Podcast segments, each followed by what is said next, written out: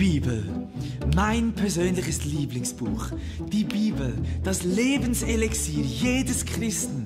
Die Bibel, die uns Kraft verleiht, die uns aufsteigen lässt. Die Bibel. Ich lese die Bibel jeden Tag. Wirklich, wirklich jeden Tag.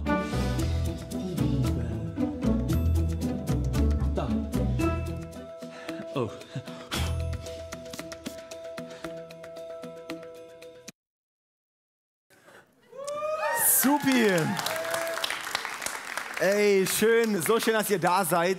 Ähm, was für eine Wucht heute Morgen schon, das ist echt so krass. Ja, und ähm, wir sind jetzt gerade noch in der Predigtserie ähm, Bibel lesen wie niemals zuvor. Und wir hatten ähm, diese Woche auch bei den Gebetsabenden, hatten wir jeden Abend, wir hatten das ganze Thema Stiftshütte die Stiftshütte im Alten Testament. Und die Stiftshütte, ähm, das finden wir, es wird im, im 2. Mose am, ganz am Ende beschrieben, wie die Stiftshütte gebaut werden soll.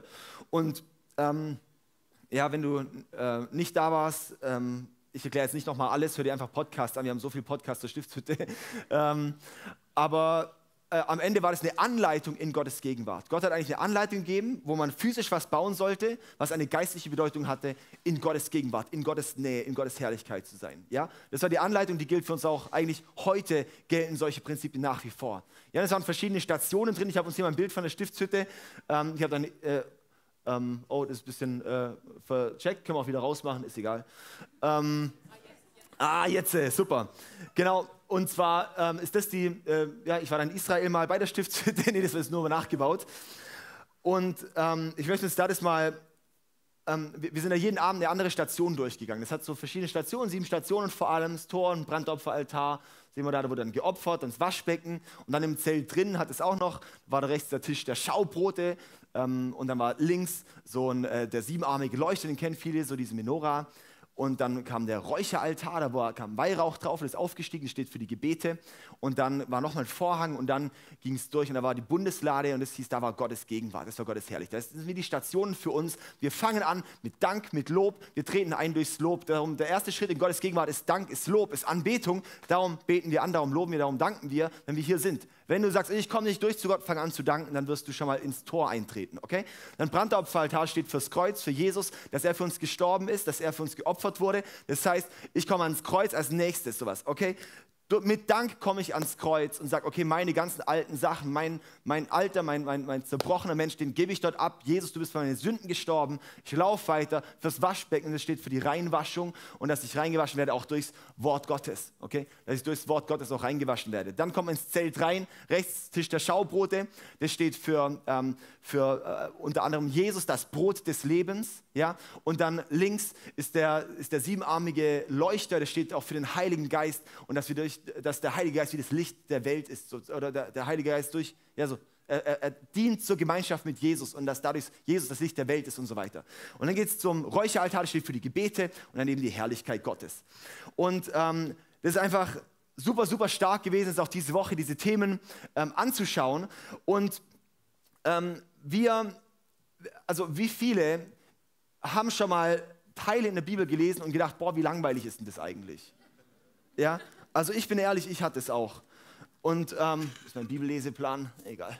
So, ähm, der, ähm, ich habe schon so oft Bibel gelesen mal gedacht, boah, keine Ahnung, ich lese einfach jetzt ganz schnell.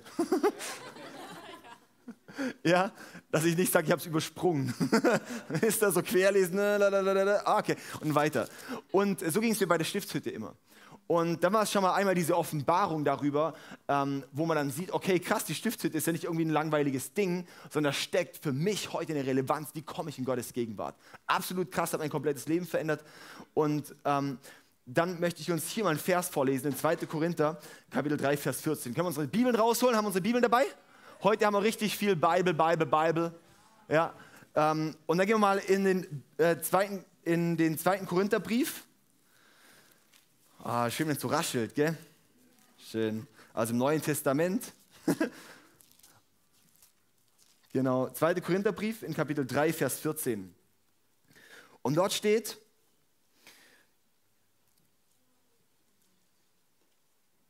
doch die Gedanken der Menschen wurden verfinstert und bis auf den heutigen Tag liegt ein Schleier über ihrem Denken. wenn das Gesetz des alten Bundes vorgelesen wird, also sozusagen das auch Alte Testament, so wäre des alten Bundes, vorgelesen wird, erkennen sie die Wahrheit nicht. Dieser Schleier kann nur durch den Glauben an Christus aufgehoben werden. Das ist ein krasser Vers. Ähm, wir lesen ganz häufig, also, also viele sagen, ja, oh, jump, überspring doch mal das Alte Testament. Das fand ich so cool, letzte Woche von Bernhard, der gesagt hat, hey, fang, fang auch in der Bibel vorne an. Sowas, ja. Ist ein Challenge, weil wir, wir denken meistens, okay, eigentlich nur das Neue Testament, ist ja nur Neue Bund, ist ja nur relevant. Altes Testament ist irgendwie komisch und ich verstehe es auch nicht. Es ergibt Sinn, wenn wir, dass wir das Alte Testament nicht verstehen, wenn wir es nicht durch die Brille von Jesus lesen. Also wir müssten die Bibel eigentlich durch die Brille von Jesus lesen. Es geht nicht, also die Bibel, dass wir die Bibel nicht nur lesen wie ein Sachbuch, okay, sondern, sondern dass wir es geistlich lesen. Und ich möchte uns mal zum Beispiel eine weitere Offenbarung, die irgendwie diese Woche so kam, ähm, über die Stiftshütte mal durch die Augen von Jesus. Okay, seid ihr kurz ready? Das ist, nur ein kleiner Part. Aber ähm, wenn wir noch mal kurz auf die Stiftshütte gehen, haben wir noch mal hier das Bild. Und zwar könnt ihr mal in 2. Mose Kapitel 25 gehen. Und dort wird beschrieben, wie die Stiftshütte gebaut werden soll. 2. Mose Kapitel 25. Ihr könnt einfach mal mit mir die Überschriften gleich durchspringen. Und zwar irgendwie hat es so ein bisschen angefangen beim Gebetsabend am Mittwoch war es, glaube ich. Dienst, Dienstag oder Mittwoch war hier, glaube ich, zum, zum, genau, was auch immer da, ja, war super.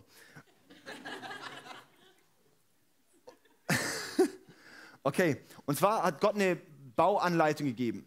Und zwar einmal, also was gebaut wird, in welche, Reihenfolge, also in welche Reihenfolge es stehen soll. Und dann gibt Gott aber eine andere Anleitung, wann es wie gebaut werden soll. Und das ist speziell, weil warum gibt es Gott nicht einfach in der Reihenfolge, was logisch wäre? Weil die Reihenfolge, wie es Gott eigentlich hier die Reihenfolge angibt, ist gar nicht unbedingt logisch. Ja? Und ähm, ich möchte uns da mal einfach kurz Weil das erste, wir sehen ja in, in 2. Mose 25, können wir mal die, die Überschriften schauen. Da haben wir erstmal den allerletzten, also Vers 9 steht erstmal, das Heiligtum und seine Einrichtung sollte genau so anfertigen, wie es ich dir zeigen werde. Also Gott legt immer, also jedes Detail, das Gott bringt, ist extrem wichtig. Also darum ist es alles, auch wenn wir es nicht verstehen, heißt nicht, dass es nichts bringt, sondern dass ich es nicht verstehe. Es heißt nicht, dass keine Bedeutung dahinter ist. Ja? Und das ist das Schöne, weil eigentlich alles, was du nicht verstehst, ist Potenzial, dass du mal eine Offenbarung drüber kriegst. Krass, gell? Also wenn du bei je, allem, was du in der Bibel nicht verstehst, sagst, krass, wenn ich da die Offenbarung, was Gott dahinter hat, verstehe. Boah, das ist brutal. Also, allein jetzt mal hier, das ist für mich jetzt ganz neu so, so die, quasi die Schritte, wie man es bauen soll. Und zuerst ist die Bundeslade. Und das Krasse ist, wenn wir, und die Bauanleitung, wie Gott die Anleitung gibt, in welche Reihenfolge die, Bundes, äh, die, die Stiftshütte gebaut werden soll, ist wie die, ist das komplette Evangelium erklärt. Und zwar die Bundeslade steht für die Herrlichkeit. Jesus, er war die Herrlichkeit und die kam herab. Und dann kam, kommt als nächstes der Tisch der Schaubrote, weil diese Herrlichkeit wurde das Brot des Lebens. Und dann kommt als nächstes der Leuchter, der das Licht der Welt ist. Er wurde dann mit dem Geist Gottes, ja, der Geist Gottes kam auf sie, er war das Licht der Welt. Und dann wird es Heiligtum. Das heißt, es ist dann das Zelt, wird dann gebaut, die ganzen Vorhänge und so weiter. Und zwar, er war verhüllt für die Welt außen. Sie haben es nicht erkannt. Und dann kommt als nächstes, bei Kapitel 27, der Brandopferaltar. Und der Brandopferaltar ist dann, es war wie verhüllt für die Welt, aber dann starb er für unsere Sünden. Und dann wird der Vorhof gebaut, das heißt, das ganze Zeug drumherum und das Tor. Das Tor ist eigentlich der Schlüssel vom Vorhof sozusagen, ja, die ganzen Dinge drumherum werden gebaut.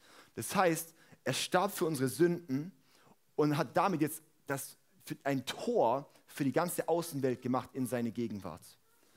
Und dann kommt in Kapitel 28 die Kleidung der Priester, weil er ist damit zum hohen Priester dann geworden.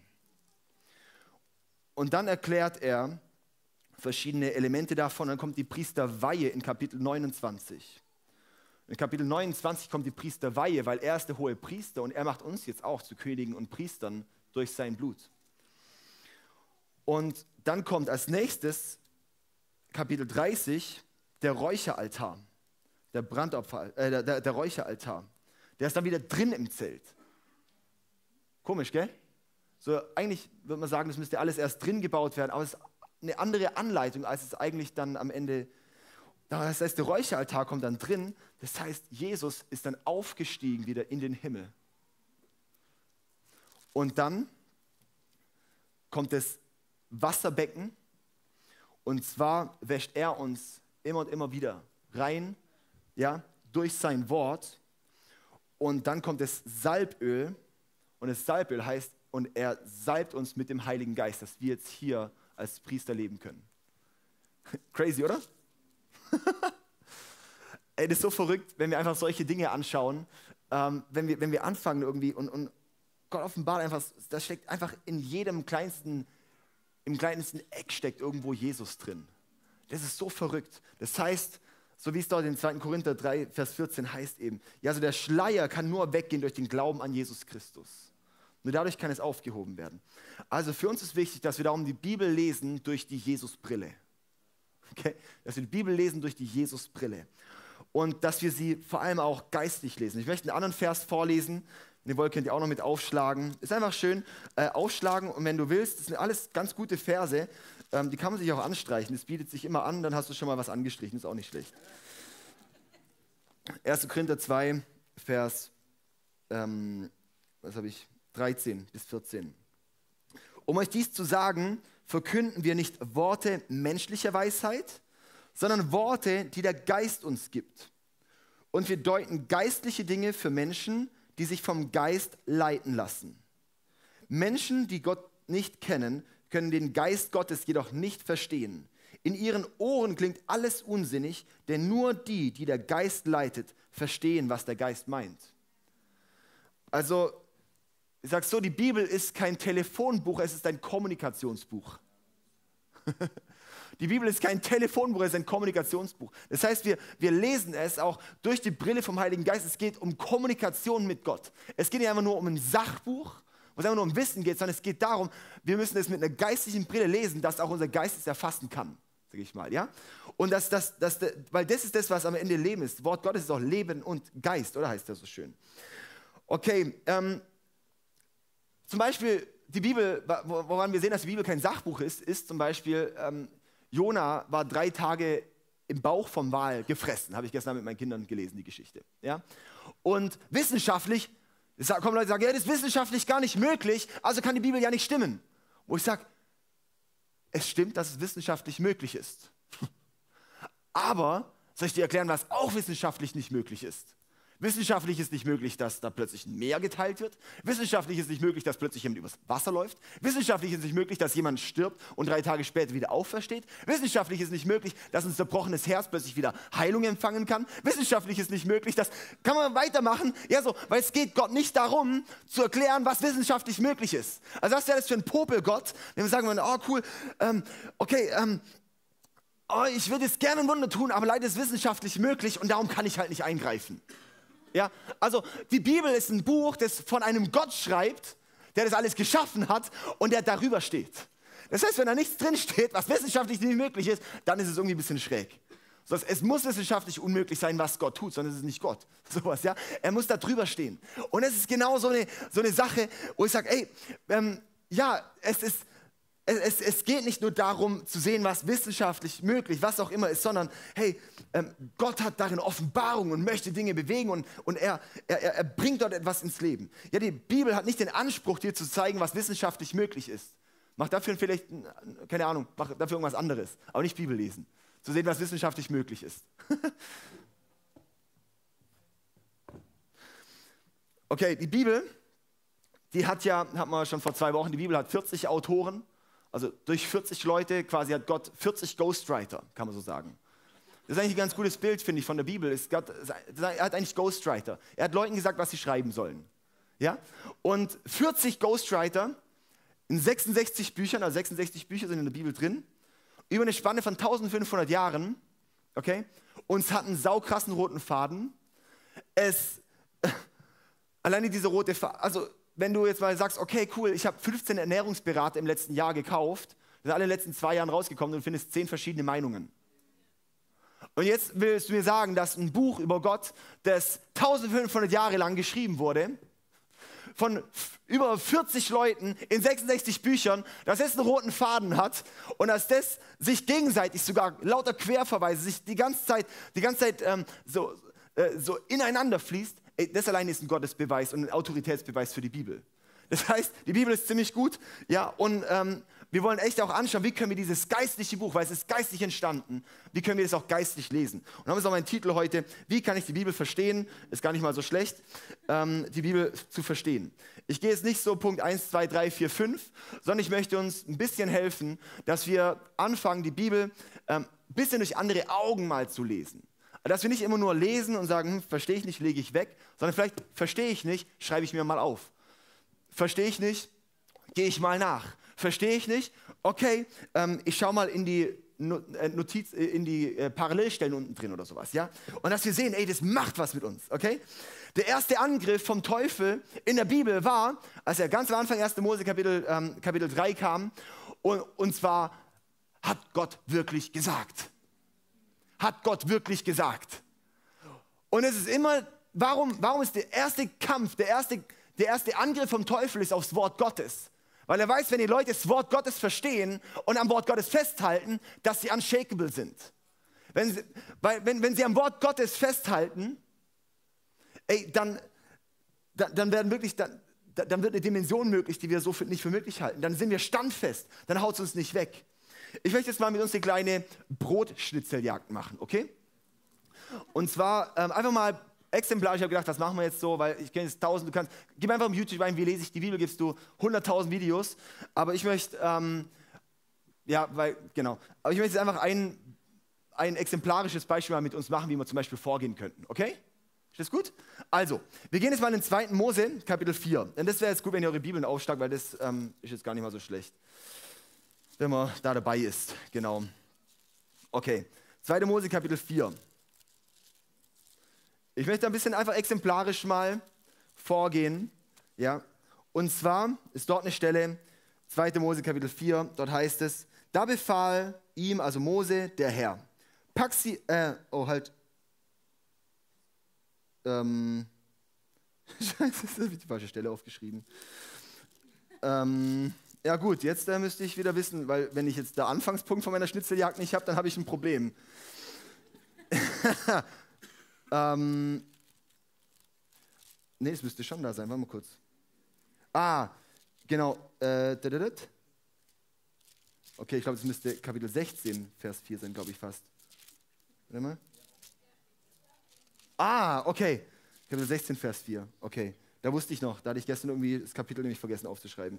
Also, ähm, da sprach der Herr zu Mose, ich werde für euch Brot vom Himmel regnen lassen. Die Israeliten sollen jeden Tag vors Lager gehen und so viel davon auflesen, wie sie für den jeweiligen Tag brauchen. Auf diese Weise will ich prüfen, ob sie meine Anweisungen befolgen oder nicht. Okay, so eine komische Stelle. Wenn man jetzt so diese, diese Verse so ein bisschen auch in dem Zug so liest, dann denkt man so, okay, ich lasse Brot vom Himmel fallen. Und äh, die sollen dann immer raus vors Lager gehen, weil nicht im Lager lasse ich es fallen, sondern sie sollen raustreten. Ja, ähm, was sie für den jeweiligen Tag brauchen, sollen sie auflesen und daran will ich prüfen, ob sie meine Anweisungen befolgen oder nicht. Ist irgendwie ein bisschen komisch. Und da habe ich jetzt gedacht, lass uns doch mal schauen, was ist dieses Brot, was ist dieses Brot vom Himmel, das Brot vom Himmel, das fällt, und äh, was könnte das mit uns zu tun haben, oder? Und jetzt ist so ein Tipp, was du machen kannst, wenn du solche Sachen zum Beispiel nicht so ganz verstehst, auch manchmal, ähm, ist dann einfach, zum Beispiel, es gibt so eine tolle Website, die heißt bibelserver.de ja, da, äh, da gibt es alle Bibelübersetzungen drin und da kannst du einfach oben eingeben, ähm, Bibelstellen, aber du kannst auch einfach Wörter eingeben und dann wird jede Stelle ausgespuckt mit diesem Wort. Also super, ja, so wie eine moderne Konkordanz. Also kannst du einfach aus, aus äh, reintippen und kannst zum Beispiel Brot eingeben oder ähm, Brot vom Himmel. Und dann äh, erinnert es uns ja auch ein bisschen zum Beispiel so mit einem, äh, zum Beispiel ähm, okay, Brot vom Himmel und so weiter. Und es wird äh, jeden, jeden Tag, den jeweiligen Tag, das sie für jeden Tag brauchen. Es erinnert uns vielleicht ein bisschen auch ans, ans Vater unser, oder? Unser täglich Brot gib uns heute. Oder es könnte uns daran vielleicht auch ein bisschen erinnern, unser tägliches Brot gib uns heute. Okay, und es ist jetzt, ähm, ja, ein, einmal Nahrung, aber was ist vielleicht auch so das auch noch, oder was könnte das noch sein? Es geht auf jeden Fall um Nahrung ähm, Brot war damals auf jeden Fall immer eine, eine, eine, Hauptspeise, nicht nur eine Beilage. Wir haben es ja eher als Beilage, nicht als Hauptspeise. Und ähm, außer zum Frühstück oder so, aber, oder zum Vesper. Aber ähm, wir sehen zum Beispiel, ähm, dass es wichtig ist, auf jeden Fall oder täglich zu essen. Darum ist auch diese tägliche Speise, tägliche Nahrung, oder? Die ist wichtig für uns, oder nicht?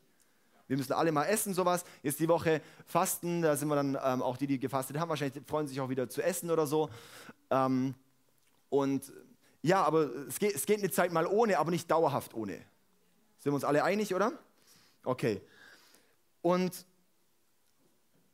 darum jetzt wieder, wir wollen das Ganze geistlich lesen. Es gibt zum Beispiel es gibt zum Beispiel Sportler, haben wir so, so Leistungssportler hier? So ein paar Leistungssportler? War ich auch schon auf dem Unterzucker?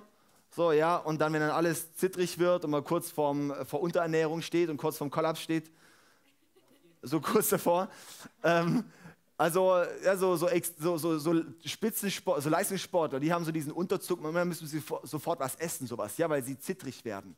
Und das eigentlich können wir sehen, auch bei uns geistlich ist es eigentlich auch so, wenn wir, wenn wir in eine Unterernährung kommen, dann werden wir nicht mehr standhaft. Und dann ähm, ist eine Gefahr von, von nicht mehr stehen zu können. Dann ist eine Gefahr von, von ähm, einfach leicht zusammenzubrechen oder sowas. Und Genau, und das ist auch was, wo ich sage, darum ist es auch so wichtig, dass wir unsere Nahrung bekommen, auch unsere geistliche Nahrung bekommen, was auch immer das dann heißt, ähm, weil das macht uns standfest. Und das lässt uns dann auch, auch, auch, auch feststehen, das lässt uns auch den Wettkampf kämpfen. Ähm, wenn wir jetzt mal das Wort Brot untersuchen, dann finden wir zum Beispiel ähm, in Matthäus 4, können wir mal reingehen, Matthäus 4, und da gehen wir mal in Kapitel 3 bis 4. Matthäus 4. Kapitel 3 bis 4. So, okay. Äh, Kapitel, äh, Kapitel 4, Vers 3 bis 4. So. Da trat der Teufel zu Jesus und sagte ihm, wenn du der Sohn Gottes bist, dann verwandle diesen Stein in Brot. Doch Jesus erwiderte, nein, die Schrift sagt, der Mensch braucht mehr als nur Brot zum Leben, er lebt auch von jedem Wort, das aus dem Mund Gottes kommt. Okay? Also der Teufel quasi greift Jesus an in, seine, in seiner Fastenzeit, sagt, okay, mach doch diesen Stein zum Brot. Und Jesus antwortet, ähm, und ähm, Jesus antwortet, nein, die Schrift sagt, also Jesus kennt die Schrift, gell? Darum kann er argumentieren. Die Schrift sagt, der Mensch braucht mehr als Brot zum Leben. Er lebt auch von jedem Wort, das aus dem Mund Gottes kommt. Und jetzt ist es schlau, weil in den meisten Übersetzungen wird jetzt dort eine Notiz sein um ähm, zu sehen, dass ein Sternchen oder irgendwas und unten drin bei dem Vers und dann sieht man, okay, welche Stelle könnte das denn im Alten Testament sein? Ah, 5. Mose 8, Vers 3. Dann gucken wir da noch jetzt mal rein. 5. Mose 8, Vers 3. Gucken mal, was jetzt eigentlich die Originalstelle war. 5. Mose 8, Vers 3. Okay, 5. Mose 8, Vers 3. Was ist denn dieses Brot? Was ist denn dieses Brot? 8, Vers 3. Und da heißt es dann, ähm, ja, er ließ euch eure Abhängigkeit spüren, indem er euch hungern ließ. Dann gab er euch Manna zu essen, das ihr euren Vorfahren bis dahin nicht kanntet.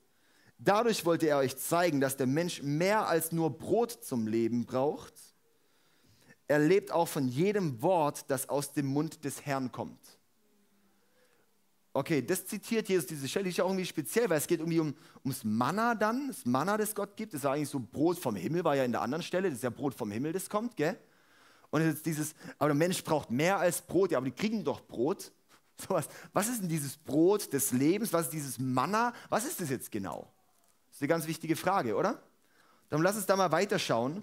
Und zwar, ähm, wenn wir dann sehen, okay, so das Manna, und es steht so mit dem, hängt so mit dem Wort Gottes auch irgendwo zusammen. Das ist ähm, speziell. Das heißt, es hat irgendwas auch mit Jesus zu tun, weil Jesus zitiert da auch irgendwas.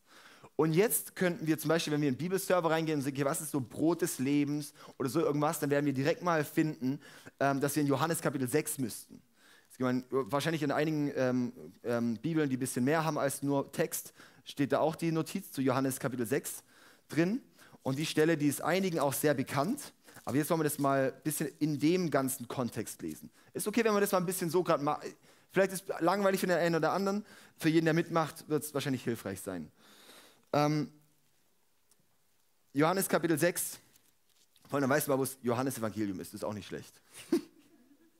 okay, Johannes Kapitel 6, Vers 31 bis 35 heißt es, immerhin haben unsere Vorfahren auf, diese, auf ihrer Wüstenwanderung Manna gegessen. In der Schrift heißt es, Mose gab ihnen Brot vom Himmel zu essen. Aha, dann wieder diesen Vers. Ah, unten 2. Mose 16, Vers 4. Ja, steht da. Also ist auch unten in der Notiz drin wahrscheinlich, gell? Bei mir ist so ein Sternchen und dann unten, genau. Ähm, das ist schön, wenn Sternchen noch für sowas verwendet werden. ähm, genau. Nicht für, nicht, nicht für Manna innen. Okay. Ähm, dann machen wir Vers 32. Jesus sagte, ich versichere euch, ich versichere euch, nicht Mose hat euch das Brot vom Himmel gegeben, sondern mein Vater gibt euch das wahre Brot vom Himmel. Das Brot, das Gott gibt, ist der, der vom Himmel herabkommt und der Welt das Leben gibt. Also das Brot, das Gott gibt, das tägliche Brot gibt er uns heute. Das Brot, das Gott gibt, ist der, der vom Himmel herabkommt und der Welt das Leben gibt. Jetzt wird es irgendwie ein bisschen komisch, wenn man jetzt nur diesen Vers nämlich lesen würde. Herr, sagten sie, gib uns dieses Brot an, jene, an jedem Tag unseres Lebens. Jesus erwiderte, ich bin das Brot des Lebens. Auch krass, das ist nämlich ein Ich bin. Ich bin, das hat bei den Juden immer direkt ausgelöst, wie Gott Mose im Dornbusch begegnet ist. Ich bin, der ich bin. Und wenn Jesus sagt, ich bin das Brot des Lebens, ist es immer eine Bedeutung von, ich bin Gott und das Brot des Lebens. Wer zu mir kommt, wird nie wieder hungern. Wer an mich glaubt, wird nie wieder Durst haben. Und jetzt können wir mal, das sind auch noch richtig gute Verse, aber ich will einfach um der Zeit willen, möchte ich kurz ein bisschen springen bis Vers 48 und dann mal weiterlesen. Und zwar, ja, ich bin das Brot des Lebens. Oder machen wir noch Vers 47. Ich versichere euch, wer an mich glaubt, hat schon das ewige Leben. Ja, ich bin das Brot des Lebens. Eure Vorfahren aßen Manna in der Wüste, doch sie sind alle gestorben. Dieses aber ist das Brot, das vom Himmel herabkommt. Wer davon isst, wird nicht sterben. Ich bin das lebendige Brot, das vom Himmel herabgekommen ist. Wer dieses Brot isst, wird ewig leben. Dieses Brot ist mein Fleisch. Ich gebe es, damit die Welt leben kann. okay, also Jesus sagt damit, das Manna war eine Hindeutung auf ihn, weil es war ein Brot, das vom Himmel kam. Das war nicht das gewöhnliche Brot, es war Brot vom Himmel. Aber das war begrenzt, weil Jesus war noch nicht da. Also eine Vorschau auf das, ja so, dass Gott vom Himmel Brot gibt, das sie versorgt jeden Tag und jeden Tag und jeden Tag. Aber sie sind trotzdem gestorben am Ende, weil es hat nicht ewiges Leben gebracht. Und dann sagt Jesus, ich bin das Manna, ich bin das eigentliche Manna und ich bin darum hier, ich bin hier dieses Manna, das lebendige Manna, ich bin das lebende Brot des Lebens. Und ist krass, dieses Brot ist mein Fleisch, ich gebe es, damit die Welt leben kann. Das ist, was wir beim Abendmahl sehen, das ist mein Fleisch, ja, mein Leib, mein Körper. Das heißt, das ist das Brot des Lebens. Wenn wir das Abendmahl nehmen, das ist wie auch dieses, wir nehmen das Brot des Lebens auf. Krass, gell? Und jetzt schau mal weiter nochmal, einfach ein paar Stellen so, ähm, weil wenn du jetzt auch weiter schaust, Schlüsselstellen zum Wort, da haben wir auch im Johannesevangelium noch eine andere, und zwar in Johannes Kapitel 1, ja, fast also das erste halbe Kapitel, aber ein Vers, der Vers 14 ist so ein Schlüsselvers, da heißt es, er, Jesus, der das Wort ist, wurde Mensch unter uns. Er war voll Gnade und Wahrheit und wir wurden Zeugen seiner Herrlichkeit. Der Herrlichkeit, die der Vater ihm, seinem einzigen Sohn, gegeben hat. Also Jesus ist einmal das Manna, das lebendige Brot. Das, er ist das Wort und es ist Jesus. Also wenn wir auch vom Wort, vom Brot lesen, auch in der Bibel, ist es das Wort Gottes. Und es heißt, es ist nicht nur ein leeres Wort, es ist ein geistliches Wort. Auch die Bibel ist nicht ein leeres Wort, es ist nicht ein Sachwort, es ist ein geistliches Wort. Es ist was, wenn wir quasi, wenn wir Bibel lesen, lesen wir Jesus, kannst du dir eigentlich vorstellen. Wenn wir durch die geistlichen Augen darin lesen, dann lesen wir wie Jesus. Und eine weitere Stelle noch, ähm, können wir mal in Offenbarung, Kapitel 19 gehen. Da ist auch bei einigen zum Beispiel eine Ver, Ver, äh, Verlinkung unten drin zu Offenbarung Kapitel 19, Vers 11 bis 13. Für solche Dinge sind Studienbibeln total cool, weil da sind eben diese ganzen starken Verweise drin. Offenbarung Kapitel 19, Vers 11 bis 13 möchte ich mal lesen. Dann sah ich, auf, dann sah ich den Himmel geöffnet und es stand dort ein weißes Pferd. Und der, der auf dem weißen Pferd saß, wird der, der, der, Treue und Wahrhaftige genannt, weil er gerecht richtet und Krieg führt. Okay, also es muss Gott sein, weil niemand anders wird in der Bibel wahrhaftig und treu genannt. Es muss Gott sein, es könnte das Vater, Sohn, Heiliger Geist sein. Aber wenn wir jetzt weiterlesen, werden wir es rausfinden, wer es ist. Seine Augen waren wie Feuerflammen, das sehen wir bei Jesus. Und auf dem Kopf hatte er viele Kronen. Auch keiner wird als Mensch beschrieben, außer Jesus. Also es muss Jesus sein. Jesus, der Gott ist. Seine Augen waren wie Feuerflammen und auf dem Kopf hatte er viele Kronen. Es stand ein Name auf seiner Stirn geschrieben und nur er wusste, was dieser Name bedeutet. Er trug ein Gewand, das in Blut getaucht worden war. Ah, Jesus, hä? Und sein Name ist das Wort Gottes. Krass, oder? Das heißt, Jesus ist das Wort Gottes. Und es ist nicht einfach nur ein, ein geschriebenes Wort, sondern das lebendige Wort. Und dass wir dann auch mal sehen, okay, wenn ich das Wort Gottes habe, das ist nicht einfach nur was, das ich halt ein bisschen lese, sondern es ist wie, sage ich mal, ähm, Jesus sein Herz, das er uns in Buchform gegeben hat. Und wir können es lesen. Das ist doch krass, oder? Und darum ist auch dieses, und der Schlüssel ist ja auch beim Manna war, es war jeden Tag neu. Wir beten, gib uns unser tägliches Brot, gib uns heute. Jeden Tag neues. Manna, wenn sie es aufbewahren wollten, ist es vergammelt. Sie mussten, sie konnten es nicht aufbewahren, das Manna. Jeden Tag hat Gottes Manna neu geschenkt. Es war immer dieses, bleibe ich dran, bleibe ich dran, bleibe ich dran. Und das ist der Schlüssel für uns, wenn wir mit Jesus laufen, ist, dass wir jeden Tag an seinem Wort sind, an seinem Herz sind und in seinem Wort sind. Das ist dieses tägliche Brot. Dieses tägliche Brot, dieses Manna, dass wir uns täglich die Versorgung von Gott holen, die wir brauchen. Und da steckt so eine Wucht drin. Und es geht nicht nur, es geht darum, ja klar, du kannst mal ein paar, paar Tage, vielleicht sogar ein paar Wochen mal auf Nahrung verzichten.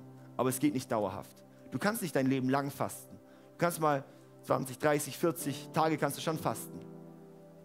Aber dann sollst du auch wieder was essen. Ja? Und ähm,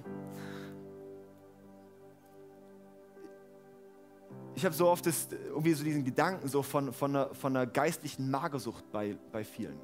Dass wie geistlich magersüchtig sind. Also Bulimie, dass sie quasi, wenn sie, wenn sie essen wollen, dass sie eigentlich gerade wieder auskosten, dass sie, sie gar nicht mehr bereit sind, es aufzunehmen. Und dass es wieder wie gebaut werden muss und geheilt werden muss, dass das Wort Gottes in ihnen aufgenommen werden kann. Und das ist auch mein Gebet für heute, dass wir nachher auch beten, dass wirklich dein Lebenswort Gottes aufnehmen kann, hungrig, uns verarbeiten kann und als lebendig wird und dich zum Wachstum bringt. Das Brot ist ja dafür da, zum Leben, aber auch zum Wachsen. Ja? Und das ist, und das ist so krass, weil Jesus kam als Mensch und hat uns dann als Teil noch sein Geist und sein Wort gelassen. Wie krass ist das, oder? Das heißt, wir wollen geistlich unsere Bibel lesen. Wir wollen Jesus finden im Wort Gottes. Wer hätte bei diesem einen AT-Vers gedacht, jetzt finde ich dort, in, in, in, äh, jetzt finde ich dort äh, Jesus drin. Aber wenn wir weiterschauen, krass, ich finde Jesus drin. Ist doch crazy, oder? Okay. Und vielleicht so noch ein bisschen zum, zum Schluss. Ich finde dieses Bild ganz gut. Wenn ich sage, hey Leute, ich, ich habe einen Löwe daheim, aber der isst nicht. Der isst nichts. Würden alle sagen, okay, irgendwas stimmt da nicht? Das ist wahrscheinlich, weil ich eine Figur habe.